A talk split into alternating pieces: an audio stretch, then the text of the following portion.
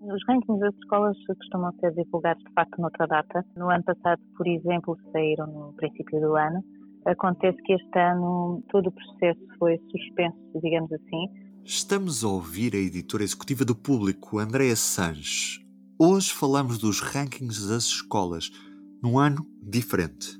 A data inicial era, era finais de março, mas o Ministério da Educação, que é a entidade que fornece todos os dados que, que nos permitem fazer este, este especial, este documento especial todos os anos, uh, o Ministério da Educação, em, em, em, com o acordo de todos os órgãos de comunicação social que participam nisto, decidimos que os rankings deveriam ser suspensos, a sua divulgação, tendo em conta que as escolas iam suspender as suas atividades letivas presenciais face à situação de saúde pública que o país vivia. Portanto, adiamos e, e decidimos retomar todo o processo agora no final do ano letivo.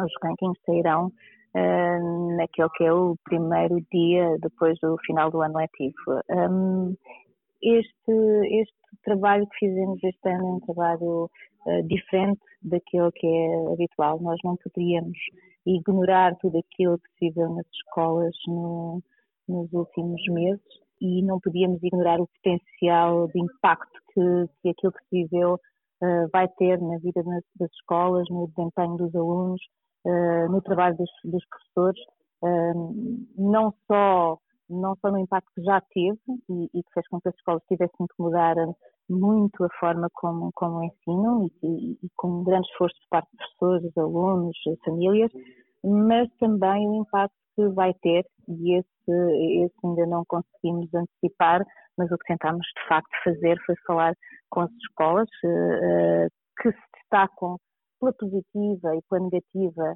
nos, nos rankings, rankings que refletem resultados do ano passado. E, portanto, o que tentámos fazer foi falar com as escolas e perceber o que é que vai ser preciso para manter os resultados que tiveram, para recuperar os resultados que tenham sido mais fracos, para minimizar, no fundo, o impacto do que aconteceu este ano letivo. Uma das viagens que vamos fazer no suplemento especial dedicado aos rankings é à Escola de Música do Conservatório Nacional, com sede em Lisboa.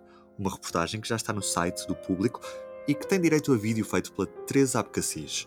O fato de estudar em música também ajuda muito, né? porque a música exige uma disciplina muito, muito rígida. Um, um aluno que toca um instrumento ou um cantor não fica nenhum dia sem estudar. É uma, estudar é uma coisa diária. Sinto-se que nós não temos assim tantos trabalhos de casa.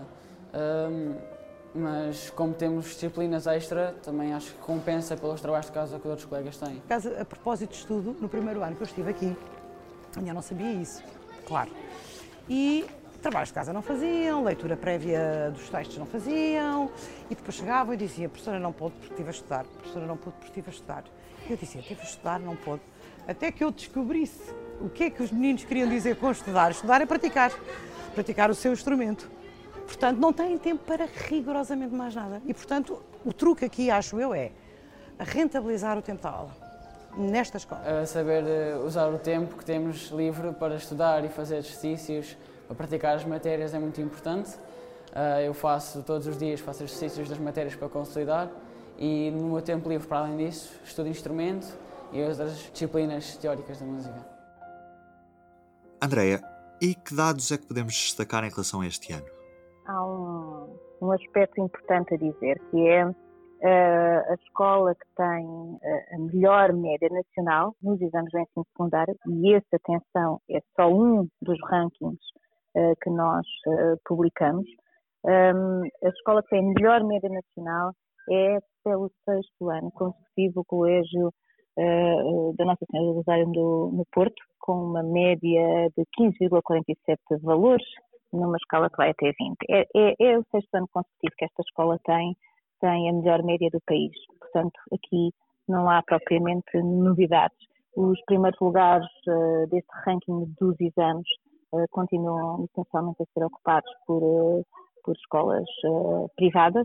Em 583 escolas secundárias, onde se realizaram exames na primeira fase dos exames nacionais, onde se realizaram pelo menos 50 provas, e só essas escolas com pelo menos 50 provas realizadas é que são tidas em conta no nosso, no nosso ranking o, os primeiros 37 lugares da lista são de facto todos ocupados por escolas privadas. Isto significa que o ensino particular e cooperativo ganhou terreno. No ano passado, os primeiros 32 lugares da lista, as primeiras, as, as melhores médias, uh, estavam, estavam no ensino privado.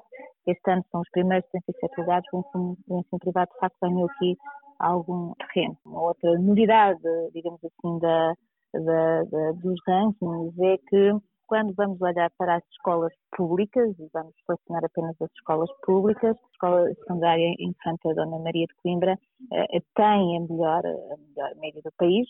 Enfim, é, é uma escola bastante habituada a estar bem posicionada, portanto não há propriamente aqui uma, uma grande novidade. A novidade, digamos assim, está quando partimos para um outro ranking que fazemos, que é o ranking do, o que nós chamamos de ranking do sucesso, o ranking dos percursos diretos de sucesso, onde aí já não, o, o que avaliamos não é a melhor média dos exames do ensino secundário do país, é a percentagem de alunos que conseguem fazer o ensino secundário sem chumbos, eh, que fazem o décimo ano, o décimo primeiro, sem chumbos e chegam ao décimo segundo ano e conseguem tirar positiva nos, nos exames finais. Este indicador permite-nos comparar as escolas que conseguem que uma maior taxa de alunos faça este percurso limpo de chumbos com outras escolas que têm perfis semelhantes, cujos alunos têm perfis semelhantes. É uma comparação um, onde, onde claramente este ano a novidade é que eh, é uma escola pública uh, a liderar, uh, a liderar este ranking, a escola Dr. Machado Matos em Felgueiras. No ano passado também já estava bem colocada neste, neste indicador. Este ano é mesmo a, a, que, a que mais se destaca. De resto, neste ranking do sucesso, as escolas públicas estão bem posicionadas aqui no top, no top 5. Temos nas cinco primeiras escolas, quatro são escolas públicas. E para o terceiro ciclo? Para o terceiro ciclo do ensino básico, nós, nós repetimos este exercício que acabei de escrever para o secundário. Temos um ranking uh, dos exames uh, que, que, reflete uh, as, as, médias que as escolas conseguem nos exames finais do nono ano de português e matemática. E aqui a escola que se destaca é, uma vez mais, uma privada, os Externatos Gravas Sagrado Coração Jesus, no Porto, tem a melhor média do país, mas temos também o, o, aquilo que chamamos o, o ranking do sucesso, o ranking que reflete a percentagem dos alunos que conseguem fazer tudo o terceiro ciclo sem, sem chumbar o sétimo, oitavo e o nono ano e chegar ao final do nono ano e ter positiva nos exames de uh, português e de matemática. E aqui volta a ser uma escola pública a destacar-se. A escola Dr. Carlos Pinto Ferreira, em Vila do Conde, é, é, é a que melhor se sai. Perto de 70% dos seus alunos têm percursos diretos de sucesso, sem chumbos, ao longo do terceiro ciclo, que é muito acima da média nacional para, para alunos que à entrada do terceiro ciclo tinham o mesmo perfil académico destes, eh, destes estudantes. Portanto, no ranking do sucesso, uma vez mais, uma escola pública uh, a destacar-se em primeiro lugar. E de que forma é que as escolas se adaptaram a este período, onde as aulas presenciais foram altamente condicionadas, nos anos em que existiram e até nos outros em que nem sequer houve aulas presenciais? Esse é o aspecto provavelmente mais interessante deste trabalho que fizemos neste suplemento foi precisamente ouvir um grande número de escolas sobre como é que geriram este ano letivo. Que soluções é que encontraram? Muitas vezes eh, soluções que não passaram só por elas, eh, são resultado de, de trabalho de cooperação com outras entidades, eh, com a sociedade civil, com as autarquias. Nós também falamos com alguns autarcas do país sobre este assunto e as estratégias foram, foram várias e, e, e, eu diria que as pessoas tiveram mesmo que ser criativas para, para resolver alguns problemas, porque hum, não é um dado adquirido que todos os alunos tenham acesso ao computador e internet e, eu, e esse acesso era essencial para que não fossem demasiado prejudicados com, com a suspensão das atividades letivas e com o ensino à distância.